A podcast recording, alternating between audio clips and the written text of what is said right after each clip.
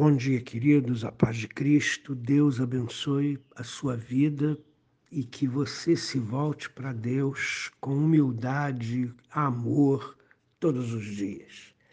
Quero convidar você para meditar nas Escrituras, carta de Paulo aos Filipenses, capítulo 1, versos 9, 10 e 11. Eu vou ler para você.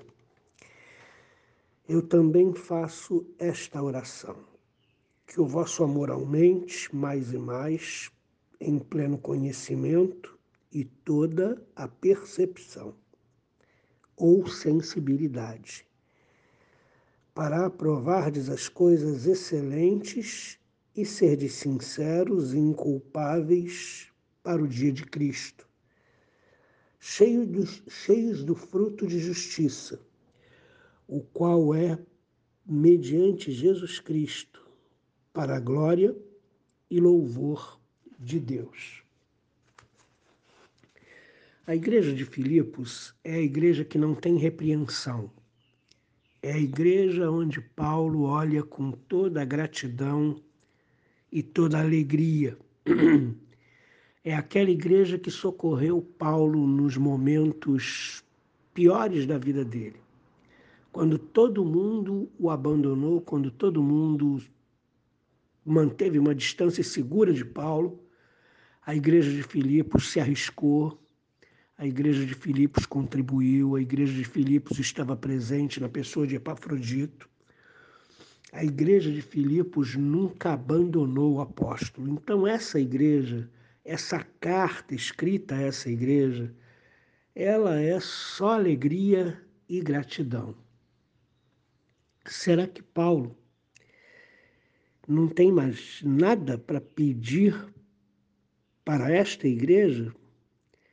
Será que roga apenas para que sejam preservadas as condições em que ela vive? Claro que não.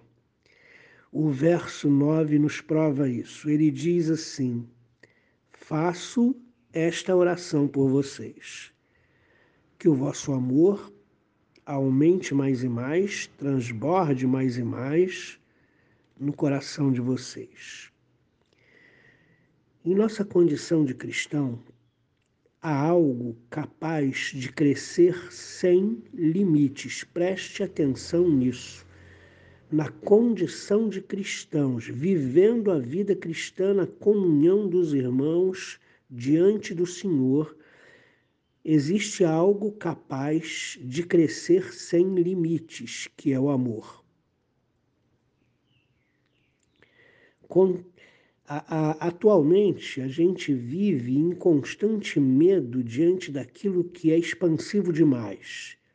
Valoriza-se o meio termo e mantém-se um constante cuidado para que não haja exageros nós nos contentamos rapidamente com essa condição da nossa vida atual. Paulo, porém, tem predileção pelas palavras transbordar e derramar, empregando-as com frequência, empregando-as com frequência. Não se satisfaz com aquilo que felizmente já existe em uma igreja. Paulo deseja avançar. E você? Está acomodado? Está satisfeito? Ou você deseja avançar? Paulo vislumbra uma riqueza sempre maior que a igreja pode ter e pela qual, por isso, também ela se deve, ela deve se empenhar. Com quanta maior abundância e poder os filipenses podem aprender a amar. De que maneira cresce esse amor? O amor, queridos, pode crescer sem limites. Quanto mais amor, mais perto do Senhor, que é amor, nós vamos estar. Mas como cresce esse amor? Segundo o verso 9, esse amor cresce em conhecimento e toda a percepção ou sensibilidade. O amor do mundo Porque, como o mundo tem um tipo de paz, o mundo também tem um tipo de amor, uma versão mentirosa do verdadeiro amor. O amor segundo o mundo é o amor que cega. Certamente vale para todo o amor egoísta. Essa frase, né? O amor é cego, ela vale para todo o amor egoísta ou amor deste mundo, ou versão desfalecida do amor verdadeiro. Este amor do mundo precisa fechar os olhos diante de tudo o que é desagradável e penoso no outro. Na verdade, o amor deste mundo não pretende ser perturbado, pois visa obter do outro apenas o desfrute e o, enriquecimento. O amor de Deus, o amor ágape, o amor na afeição de Cristo, interessa-se realmente pelo outro, deseja ajudá-lo, levá-lo ao alvo, por isso é, esse amor precisa de conhecimento e de percepção clara da natureza e da situação do outro, percepção clara dos meios pelos quais, de fato, se pode ajudar o outro, exteriormente ou interiormente. Paulo, portanto, desejou aos filipenses um amor que seja capaz de, por conhecimento e sensibilidade ou percepção, examinar as diferenças ou captar corretamente o que é essencial, captar e implantar o que é importante e bom para o outro, deixando de lado as ajudas não importantes e insuficientes. Em outras palavras, queridos, o, o amor deste mundo ele adoece o outro, ele suga o outro, é um amor egoísta. O amor de Deus, o amor de Deus faz bem, o amor de Deus sara, o amor de Deus restaura o coração. Esse amor que Paulo deseja que aumente na igreja de Filipos é esse amor de Deus que nos leva a sarar o outro, que nos leva a ter percepção do que realmente importa para que a gente possa ser um canal do bem. Agora, qual é a finalidade disso? Que esse amor aumente mais e mais sem limites no coração da igreja de Filipos. Está no verso 10. Para ser puros e decorosos para o dia de Cristo, para serem indisculpáveis, né? Para serem perfeitos no dia de Cristo. Mais uma vez, o olhar se dirige a Cristo. Cristo é o alvo.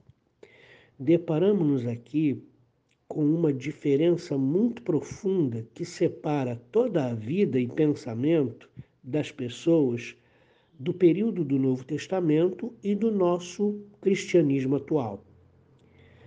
Todo o nosso coração está devotado ao presente, às demandas e às realizações da vida. O frenesi da vida moderna nos consome. Como enfrentamos essas situações hoje?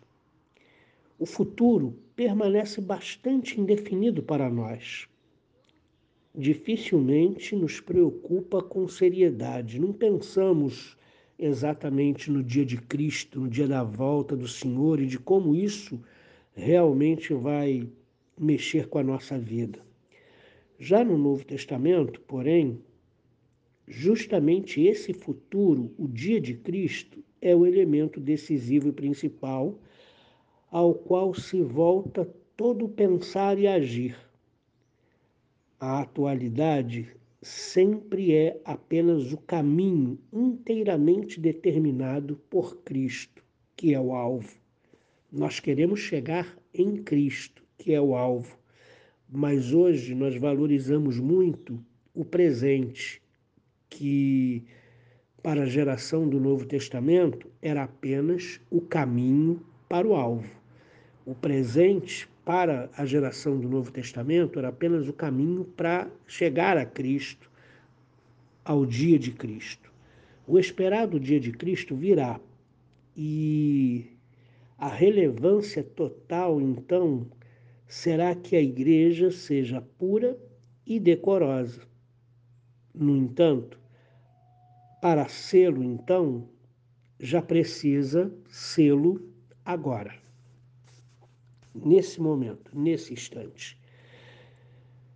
Podemos ter a ideia de quanta força e quanta seriedade perdemos porque o futuro, o dia de Cristo, desvaneceu-se para nós em distâncias indefinidas, quando vemos tão somente as tarefas de hoje e somos completamente absorvidos por elas, não examinaremos bem o que diferencia. Cometeremos avaliações e cálculos absolutamente equivocados e perderemos o foco, perderemos o essencial diante de coisas muito irrelevantes. Então, nosso cristianismo sentirá falta daquele acúmulo de todas as forças e daquela alegria viva que somente podem ser proporcionados por um alvo grande e claro, que é o dia de Cristo.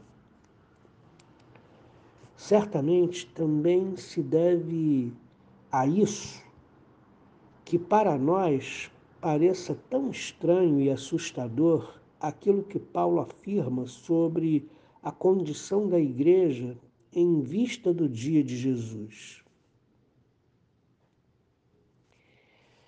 Contrapõe-se a todo o pensamento habitual da igreja, a partir das descobertas da doutrina da justificação e do profundo medo diante do orgulho, formou-se entre nós a ideia de que a igreja nem a igreja, nem cristão individual poderiam e nem mesmo deveriam apresentar algo que tenha qualquer valor diante de Cristo no dia dele. Segundo nossa opinião, naquele dia, a igreja e os cristãos não comparecerão puros e decorosos e cheios de temor mas maculados, mendigos e de mãos vazias. Também o ser humano redimido continua sendo pecador, miserável, cuja natureza, a vida, é a melhor das, é, na melhor das hipóteses, uma mescla de coisas boas e mais. Segundo diz Lutero, somos justos e ao mesmo tempo pecadores. Somente assim alguém poderá ser bem-aventurado no dia de Cristo. Por pura graça, também ali o ser humano totalmente perdido será redimido e admitido à vida eterna. Cumpre constatar que Paulo tem uma, concepção completamente diferente ele roga e espera que os filipenses sejam puros e decorosos para o dia de Cristo, cheios do fruto de justiça. Lembrando que esse fruto de justiça não são as obras dos filipenses, mas a obra de Cristo nos filipenses. Isso trata de uma comunhão do crente com Cristo proporcionada pelo aumento do amor. Deus é amor. E se nós amamos mais e mais, se o amor toma todo o nosso coração, nós nos aproximamos muito do Senhor. E essa comunhão, ela, com, essa comunhão com Cristo, ela produz esses frutos de justiça na nossa vida, que haveremos de apresentar no dia do Senhor. Que Deus abençoe você, que Deus abençoe essa quarta-feira, em nome de Jesus. Amém. Querido Pai, que amemos-nos uns aos outros de verdade. Que o amor, ó oh Deus, verdadeiro, que gera vida, que sara, que esse amor aumente em nós. Que esse amor prevaleça em nós, que esse amor dirija o nosso comportamento, as nossas palavras, os nossos relacionamentos. Por favor, nos ajuda para que tenhamos um amor crescente, sem limites no nosso coração. Em nome de Jesus. Amém.